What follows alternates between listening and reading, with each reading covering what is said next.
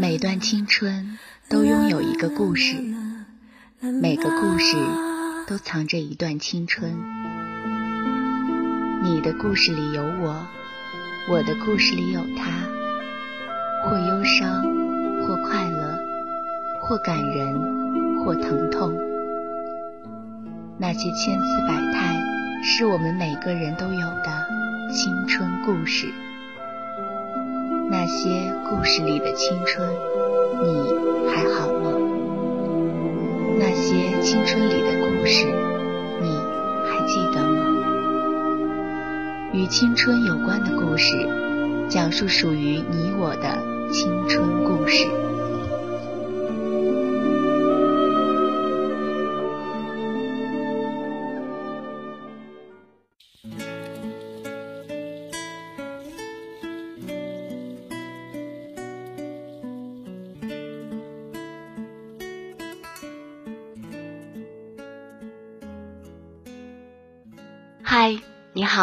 欢迎收听青苹果音乐台，这里是与青春有关的故事，我是遇见。今天要跟您分享的故事名字叫做《桐花万里雨不息》，来自作者水生烟。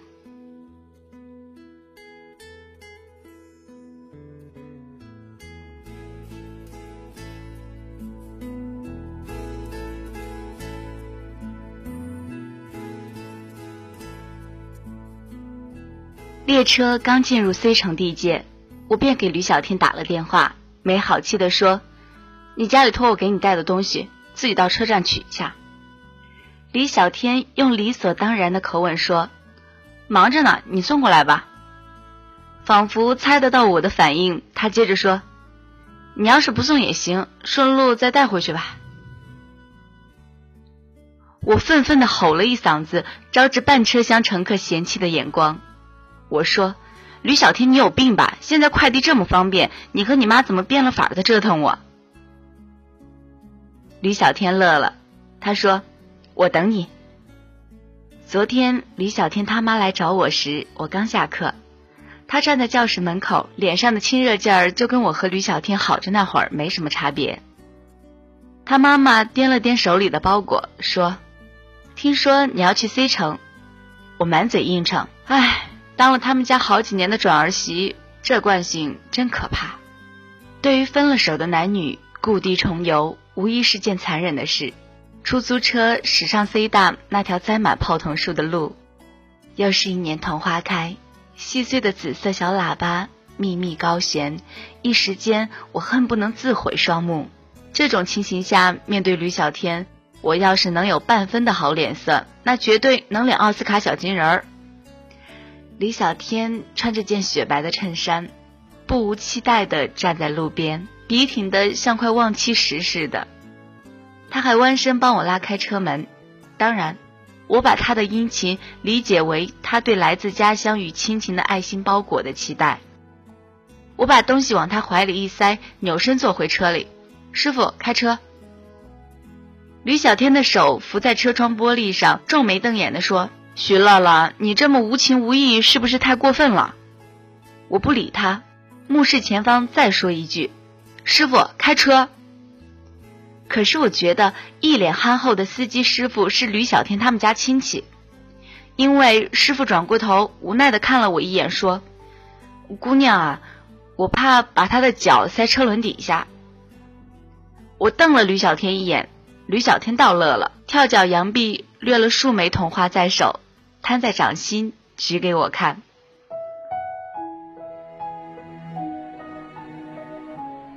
我和吕小天从高二开始谈恋爱，那么多年了，我们都曾以为会牵着对方的手进入婚姻殿堂。我们还说过，等到老的走不动了，就坐在轮椅上来看漫天桐花飞扬，即使鹤发鸡皮，也要手挽着手。深情凝视，看彼此，永远都是最美最好的唯一爱人。高二下学期，我已经觉得压力大到整个人都要崩溃，常常做着漫天习题就有呕吐欲望。吕小天成绩好，我要不停的向前才跟得上他的脚步。我觉得就要坚持不下去的时候，吕小天偷偷买了车票。那是我第一次来 C 大，泡桐树正开花，绵延整个天空的紫色瞬间点亮了我的眼睛。吕小天用掉落的花朵在地上拼出我的名字，他望着我说：“许乐乐，我要一直和你在一起。”我踮起脚，第一次。轻轻的抱住了他。我们回去时，一下车便在出站口见到了父母和老师，他们的表情如出一辙，生气、焦虑，却又小心翼翼。大人们似乎已经达成共识，只含糊的说一句：“要保持成绩。”之后便对这件事绝口不提。直到我和吕小天一同被 C 大录取。我爸妈终于长舒了一口气。我爸说：“让小天有空来家里玩。”我转过脸，偷偷的笑。一直到大学毕业，我都觉得挺幸福。我们无数次的走过这条开满桐花的路，常常走着走着，我便跳到他的背上，扯着他的耳朵矫情：“吕小天，你愿意一直背着我走下去吗？到老到死？”他大声的吼：“我愿意！”我笑着在他的背上扬起脸，望见花树上空被花枝切割的明朗的蓝天，真想就在这一瞬间，我们齐齐老去。现在，我和吕小天再次走在这条路上，想起当初情形，我隐忍着，轻轻的吸了一下鼻子。吕小天立马凑过脸来，笑笑的模样特欠扁。他说：“你要是想哭的话，就哭吧，我等着看呢。”我抬起一脚踹在他腿上，跟着眼泪就落下来了。我说：“吕小天，我们已经分手了，你凭什么还这么欺负我？”可是吕小天做出满脸无辜的神色：“我没想分手啊，不是你要分的吗？怎么？”没遇见比我更好的，自大狂！我咬牙切齿。我想，吕小天，你爱呀爱呀的这么些年，是不是真的还没弄懂爱的真谛？爱你不是因为你有多好，而是就因为你是你，所以我可以接受你的任何不好。毕业时，我们俩决定一起考研，同样的昏天暗地，没日没夜。他考上了，我没有。我想和他在一起，所以很认真的留在他身边找工作。一年里，我换了很多份工作，高不成低不就的，甚至在商场里做化妆品推销员，在自己的脸上抹五颜六色的彩妆，冲着经过的男女微笑。吕小天看见我的时候，铁青了脸。那天，他拉着我的手往回走，一路都没有说话。进屋之后。他一边给我拿拖鞋，一边垂着脑袋说：“对不起。”他知道家里一直希望我回去，回到那个安稳的小城，过平静无常却无忧无虑的日子。我一下子吼了起来：“凭什么呀？我许乐乐从小到大公主一样活着，怎么就沦落到今天了？”开始时，吕小天没说话，可是他不言不语的模样助长了我的嚣张气焰。我把这一年多来的不愉快全发泄在他身上，那是我们吵得最凶的一次，凶到我从他发红的眼睛里看得见自己扭曲的嘴脸。我忽然就觉得，我们之间完了。真的，从前我们吵架，只要他在我面前蹲下身，反手拍拍后背，说声“宝贝，上来”，我就会乖乖的把脸贴在他的后背。而现在，他摔门而出，并且迟迟不曾打来电话。第二天我去找他，看见他的时候，他正与一个短发女生并肩从餐厅出来，笑意温和。我一时怒火攻心，冲上去便抡了他一嘴巴。吕小天愣怔的时候，我一字一顿的告诉他：“我们分手了。”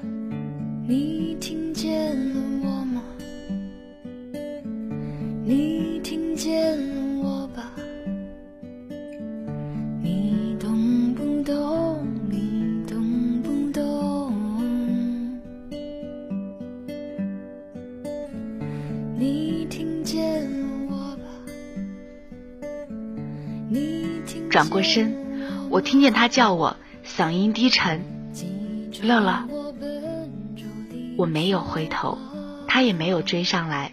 我知道，我只是需要一个借口，软弱的逃离，而他恰到好处的把这个看似充分的理由给了我。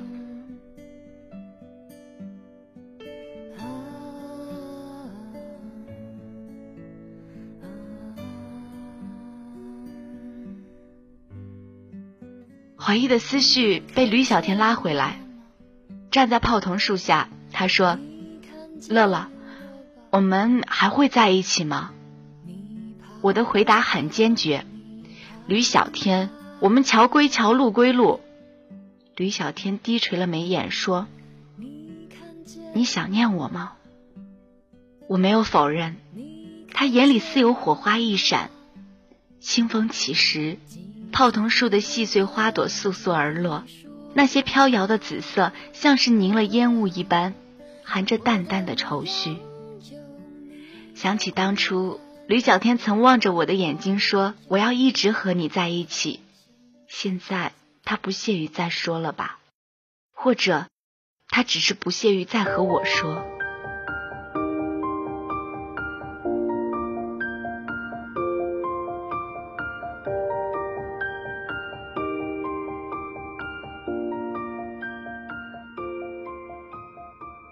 此情此景，难免五味杂陈。我有些脑残的说了句：“和你在一起的那个短发小姑娘还好吗？”吕小天神色迷茫，问我：“哪个短发小姑娘？你一共有多少个小姑娘？”我有些恼火。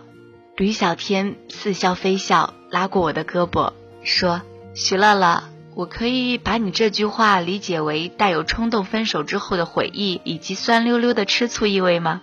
我恼羞成怒，吕小天，你还要不要脸？而他回答：和你在一起，我早就没脸了。这句话听起来真是意味深长，我一下子就噎住了。恰巧这时林荫路上走过来两位姑娘，脸上笑笑的，不时向这边望一眼。我冲吕小天使个眼色，你们认识？啊？吕小天回头时，一个姑娘就冲他打了招呼：“嗨，小天。”大约是见吕小天还抓着我的胳膊，他问：“小天，这是你女朋友吗？怎么也不给我们介绍一下？”我趁机拍掉吕小天的手，没好气的回他一句：“我怎么可能是他女朋友？充其量也就是他前妻。”从 C 城回来之后。我越发对吕小天恨得牙根痒痒。那地界美女遍地，妖孽横生，他手心手身如玉的可能性小之又小。在此严峻形势下，我没有拒绝朋友介绍的那次相亲，只是我万万没想到，在那个幽静的小茶馆里，会那么巧的遇见了吕小天的妈妈。那天，吕小天的妈妈一看见我就走过来，拉着我的手，亲热的叫我乐乐，一再叮嘱我有空去家里坐。临走时还凑近我的耳朵说：“小天这两天会回来。”我的脸红了又红，真是无地自容。那天吕小天打来电话，有些恼火的说：“许乐乐，你到底几个意思？”我装作无所谓的说：“我就是没意思，所以才想找点意思。”吕小天，你用这种语气和我说话，又是几个意思？吕小天沉默了一会儿，才说：“乐乐。”我忽然觉得，原来我们都长大了。再不是从前吵了架，我从座位后面拉拉你的头发，或者把一块巧克力塞进你衣服上的帽子里，你就会开心的笑起来。那时候多好啊！可是现在吵了架，你都要跑去相亲了。要是看对了眼，你是不是还打算嫁给他？李小天还转达了他妈妈的一句话，他妈妈说。你们这俩孩子到底搞什么？当初就怕你们俩有点什么事儿，可是你们俩一往无前，弄得跟不在一起就活不了似的。现在倒好，眼巴巴的盼着你们能有点动静，结果哑火了。吕小天煽情的时候，我心里也挺苦涩的，我差点冲动的想要跟他说，要不小天你回来吧，这里有家有我。当然我没有说，因为我知道。吕小天很有可能留校教书，也许那恰好也是他的梦想所在。如果这样，有没有我又有什么关系呢？因此，我只是跟他说了一句书里看到的有些冷血的话：有千千万万的人适合做我们的妻子和丈夫。吕小天愣怔了半晌，骂一句“有病”，咣当挂了电话。和他渐渐少了联络，不是没有忧伤怅惘，只是生活却也不能因为少了谁的存在，便放纵他变得面目全非。我在小城做小学教师的第二年。初冬傍晚，赴单身男士邀约，出来时已是掌灯，雪花纷飞。身边的男人紧了紧衣领，说：“冷，快上车吧。”我笑一下：“你先回吧，我想一个人走走。”男人不依不饶，追上来拉扯我的手臂。我微怒时抬眼，面前竟有瘦高人形站立，伸手将那男人肩臂一推：“他让你走开，听不见吗？”却又将我的肩臂用力一揽，说：“长出息了你，敢再背着我和男人约会，你试试看。”泪水来得太突然，太肆意，我根本来不及掩饰，唯有用力揪住他的衣襟，将额头抵在那胸膛。那样熟悉的温暖，让人不自觉的沉溺。吕小天，他终是回来了，并且他坚定的表示。留下来不走了，我的心啊，就像盛满欢喜的罐子，满满的就要溢出来。尽管我一再笑话他没出息，而他不停的甩我白眼球，说你懂什么？我懂什么？我眯着眼睛想了想，然后跳起来伏在他的后背，坏笑着说：“我就懂这个。”吕小天背着我向前走。两个人，一行脚印，脚步簌簌，践踏新雪，夹杂雨声雨语。没有桐花，雪花也很美。失去和拥有，刹那的感动。人生有时候像一场梦，醒着的时候。睁开了双眸，不如意的很多。朋友和情人来的来，走的走，反反复复，寻寻觅觅，为了什么？要多少时间才能够了解？其实有你就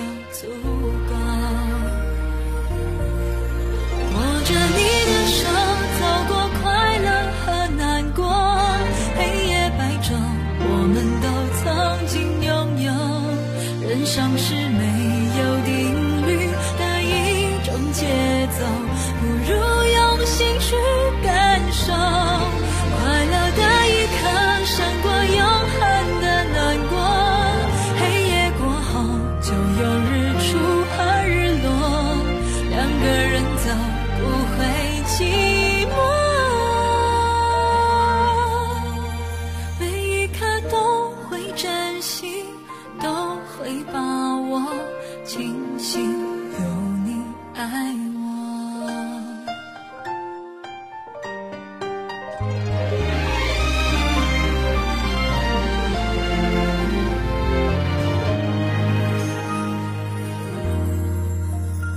去和拥有，泪水和笑容，人生有时候像一场梦。累了的时候，闭上了双眸，谁在回忆上游？多少的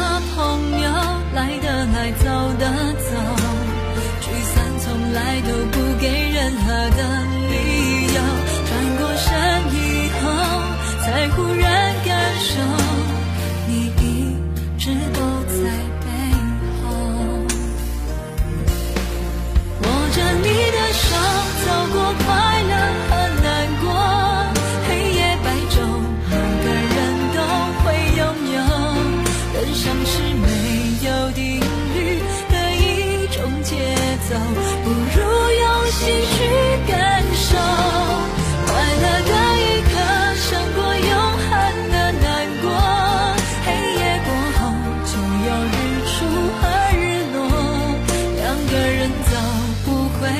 me.